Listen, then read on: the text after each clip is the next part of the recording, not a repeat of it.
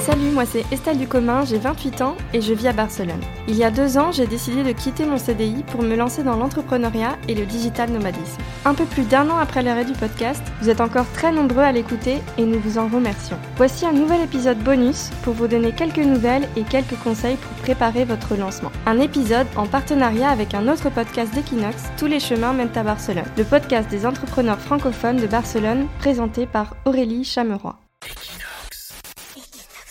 Estelle, bonjour. Bonjour Aurélie. Alors ça fait maintenant deux ans que tu t'es lancée euh, en freelance. Quel bilan est-ce que tu en fais aujourd'hui pour donner un petit peu de tes nouvelles et quels ont été tes principaux euh, apprentissages? Deux ans, ouais, ça fait déjà un sacré parcours. Euh, en deux ans, il s'est passé beaucoup, beaucoup de choses. Ça a été un peu les, les montagnes russes. Je dirais que j'ai eu des débuts un peu timides.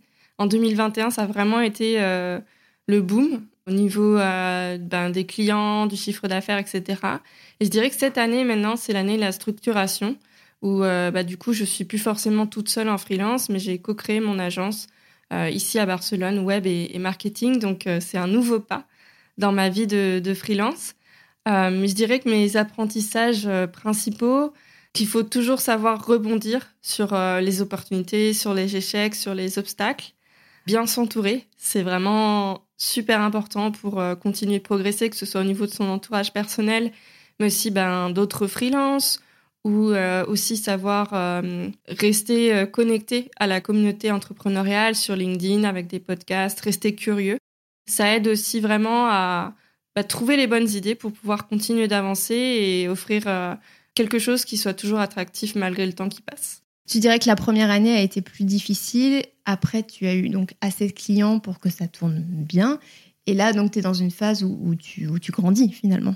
Exactement, exactement. Et en plus, je me suis quand même lancée à 100% euh, en plein Covid. Donc, c'était une année euh, assez compliquée pour tout le monde. Euh, mais ça avait quand même bien démarré. Mais, mais ouais, c'est beaucoup. Enfin, je pense que j'ai aussi pu tester beaucoup de choses de mon côté, voir ce qui fonctionnait pas et euh, réagir en fonction pour faire en sorte de ne pas reproduire les erreurs de débutante que j'ai pu faire. C'est ça, hein, toujours tester un petit peu des nouveaux produits, des nouvelles propositions et, voir ce qui marche. Alors, euh, pour ceux qui voudraient se lancer euh, en septembre, comme toi, l'été, donc c'est une bonne période pour préparer tranquillement son lancement. Est-ce que toi, tu as des conseils? Et déjà, par où commencer? Parce que c'est souvent la question que se posent les, les, personnes qui veulent monter une petite boîte ou se lancer en freelance. Par où on commence?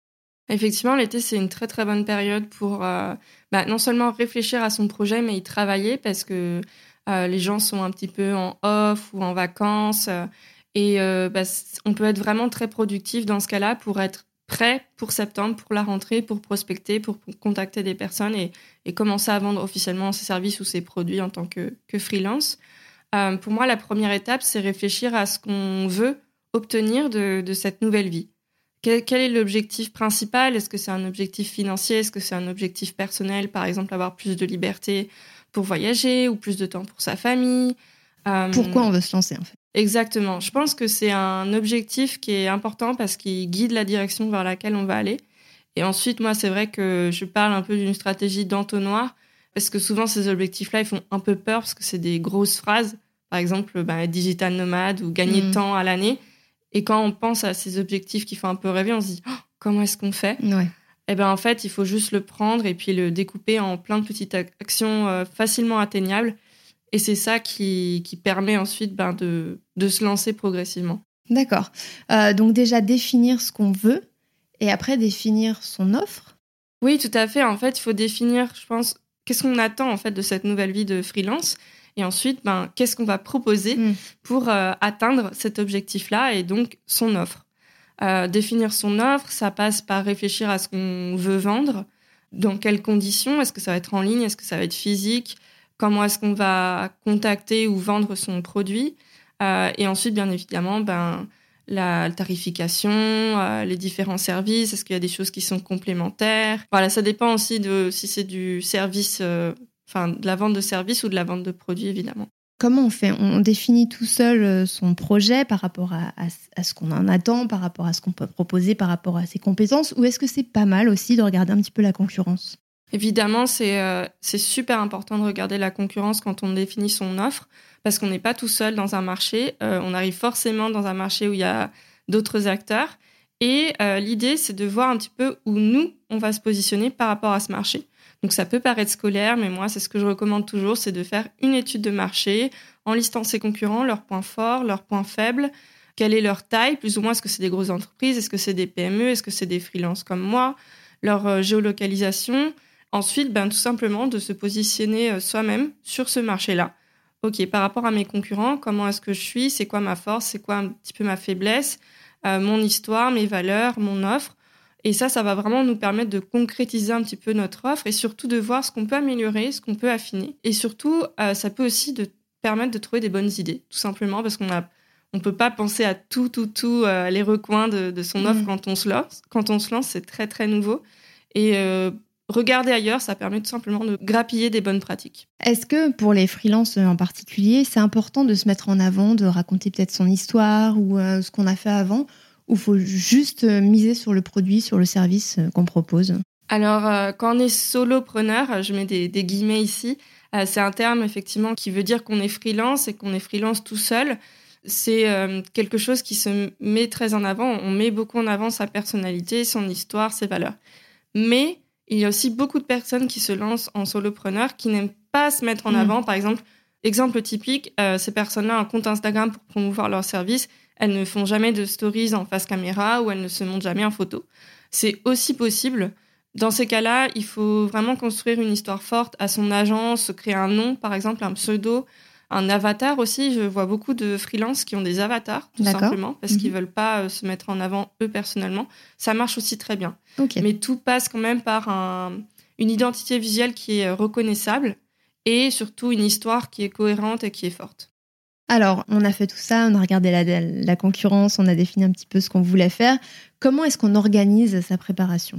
Je pense que déjà, à partir de l'objectif euh, principal qu'on s'est fixé au début, le découper en actions atteignables, ça permet de voir un petit peu des temps forts et des temporalités. Bien sûr qu'on va définir son offre et regarder un peu sa concurrence avant de fixer ses tarifs, par mmh. exemple. Mmh ou avant de créer son identité visuelle. Pour moi, je pense qu'effectivement, les, les, grandes, les grandes étapes de la vie d'un jeune freelance, euh, je dirais qu'il faut évidemment d'abord se positionner, créer son offre, voir où on est sur le marché, affiner son offre avec les tarifs, etc. Et ensuite créer sa propre histoire. Et à partir de là, on peut penser à, d'accord, j'ai mon offre, j'ai mon histoire, j'ai mon identité, comment est-ce que je me vends? Et là, investiguer sur les canaux de vente, euh, les façons effectivement de contacter ses clients. Et petit à petit, euh, ça va se faire euh, main dans la main. En fait, des choses vont se faire en même temps. On peut travailler sur ça et son site web en même temps, sa communication. Et ça va être assez fluide au fur et à mesure. Le plus dur, c'est de faire le premier pas, toujours. Ouais, c'est ça. Et mais comment on fait pour faire tout ça sans stress, en fait? Comment on peut s'organiser, se préparer? Sans se sentir complètement débordé, parce qu'il y a quand même pas mal de choses à faire, et puis il faut être prêt. Euh, c'est parfois la, première activité euh, à son compte qu'on lance. Comment Quelles sont tes astuces? Alors déjà, là, je parle beaucoup euh, d'étapes, de calendrier un petit peu interne. Faut pas non plus se mettre un stress énorme en se disant une pression en disant il faut que je fasse ça à la lettre, etc. Non, c'est pas le but. L'idée, c'est d'avoir plutôt une vision plus claire de ce qu'on veut faire et on le fait à son rythme. Moi, j'aime bien aussi euh, donner l'exemple de récompense, c'est-à-dire qu'on peut faire quelque chose d'un peu euh, embêtant ou, pas intéressant comme l'administration, parce que c'est aussi mm. une case euh, très importante quand on se lance en freelance, et se dire, OK, bah, aujourd'hui, je travaille sur comment je deviens légal, mais demain, je fais toute mon identité visuelle et mon storytelling parce que c'est ça que j'aime et c'est ça qui, qui me fait plaisir voilà, on peut fonctionner aussi un petit peu avec une propre carotte qu'on se met. Euh, ça peut nous motiver. Et puis, euh, bien sûr, il faut se dire qu'on n'est pas tout seul. Si on stresse par rapport à ça, eh ben, on n'hésite pas à contacter d'autres freelances, euh, des collègues, des amis ou même des personnes qu'on suit, à aller leur demander un appel s'ils peuvent, voilà, pour leur poser des questions, ou tout simplement écouter des podcasts, se renseigner, se sentir un peu moins seul et trouver des bonnes idées pour sortir un petit peu, par exemple, des fois de cette procrastination ou euh, de cette page blanche qu'on peut avoir en face de soi. Est-ce que c'est bien de se fixer une date pour se lancer ou pour certaines étapes quand même? Ça aide quand même mentalement. Euh, se fixer une date, c'est un peu, euh, moi, ce que j'appelle hacker sa motivation. C'est de se dire, je vais me lancer le 6 septembre et du coup, il faut que tout soit prêt le 6 septembre. Hmm. Parce que le problème, si on se fixe pas une date, on repousse tout au lendemain, c'est un peu vague. Alors que euh, quand on se fixe une date, ça aide vraiment. Et surtout, ce qui aide, c'est de trouver ses premiers clients. Parce qu'on peut, effectivement, je ne l'ai pas forcément dit, mais on peut trouver ses premiers clients si on n'est pas 100% prêt. Ouais. Il n'y a aucun souci pour ça. Mais du coup, je pense que quand on trouve ses premiers clients, là, on se met un petit peu... Euh, Mm. on, se- on- on y va à fond parce qu'on se dit, OK, bon, bah là, j'ai un client, il faut que je sors mon site web, que je fasse ci, que je fasse ça, parce que ben l'argent commence à rentrer et puis on est motivé, en fait, tout simplement. Comment on fait pour ne pas paniquer? Bah, ça- alors, je vais pas mentir, ça peut arriver. Euh, surtout au début, d'avoir un petit peu des crises de nerfs en disant Oh là là, c'est un trop gros projet, comment je vais y arriver? Je pense qu'une chose qu'il faut se répéter, c'est que vous êtes jamais seul et que surtout, vous n'êtes pas le premier à l'avoir fait. Il y a des millions d'autres personnes qui l'ont fait avant vous. Donc, euh, surtout, voilà, ne... enfin, c'est OK de paniquer de temps en temps. Vous pouvez prendre une journée off dans ces cas-là. Mm. Si vous en avez marre, si vous avez trop la tête dedans, respirez un bon coup, sortez, prenez l'air et le lendemain, vous y revenez avec les idées plus claires. Il faut vous dire avant tout que c'est quelque chose que vous faites pour vous. Voilà, c'est ce qu'il faut garder à dans, son esprit, c'est devenir freelance, c'est créer un projet qui nous tient à cœur. C'est suivre un rêve, c'est suivre une passion et le transformer en réalité. Donc, il faut pas, voilà, paniquer non plus. Vous êtes en train de monter un, un des plus beaux projets de votre vie. Donc, euh, c'est une super expérience. Il faut que vous, vous en profitiez à fond. Alors c'est très bien euh, tout ça Estelle, mais est-ce que on peut aussi justement prendre des vacances quand on est euh, dans la préparation ou quand on est après la tête dans le guidon? Est-ce que euh, tu penses qu'au début en particulier de l'activité de freelance, on peut se permettre de prendre des vacances? Alors, je dirais qu'on peut se permettre de prendre des vacances quand on est encore en, en phase d'idéation, de, de construction de sa propre offre. Mais si on a déjà des clients qui commencent à rentrer, bon, c'est un peu compliqué euh, de commencer une mission et de dire, euh, bah, ciao, je me- je m'en fais cinq jours. Euh, voilà, c'est un peu, c'est un peu compliqué. Oui, si on est en projet encore en phase de- d'idéation, de, construction de son, sa propre offre et qu'il n'y a pas de clients impliqués, on peut tout à fait prendre des congés. Faut juste quand même se donner, un- se faire un mini calendrier pour se motiver à retravailler au retour des vacances Mm.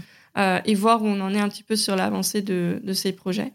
Mais euh, oui, par exemple, euh, tout début août ou tout fin juillet, euh, il y a quand même très très peu de monde de disponible. Donc si on veut partir, c'est le bon moment. Éviter de partir les premières semaines de septembre. Voilà, c'est Oui. sinon ce serait un peu en décalé. de, de se caler avec les clients aussi. Exactement. Et puis ça fait du bien aussi de, de faire un break Oui, tout à fait. pour repenser des fois des choses, prendre un petit peu de recul. Oui, et puis ça permet d'échanger aussi avec ses amis ou des gens qui sont pas forcément du milieu, mais qui peuvent apporter une certaine perspective, vous donner des nouvelles idées. Donc oui, oui, c'est tout à fait recommandé également. Merci beaucoup pour tous ces conseils Estelle. Et Est-ce que toi tu prends des vacances Alors, euh, j'ai déjà pris des vacances euh, en mai et euh, cet, cet été, je vais prendre quelques jours par-ci par-là. Pas de gros voyages prévus, mais je vais quand même en profiter pour me déconnecter. Génial. Bon été alors. Merci. Merci d'avoir écouté ce nouvel épisode bonus réalisé en partenariat avec Tous les chemins mènent à Barcelone, le podcast des entrepreneurs francophones de Barcelone que vous pouvez écouter sur Equinox, Spotify, Deezer, Apple Podcast et la plupart des plateformes. Vous pouvez nous retrouver sur Instagram, Estelle sur son compte estelle.ducommun et Equinox sur le compte Equinox Barcelone.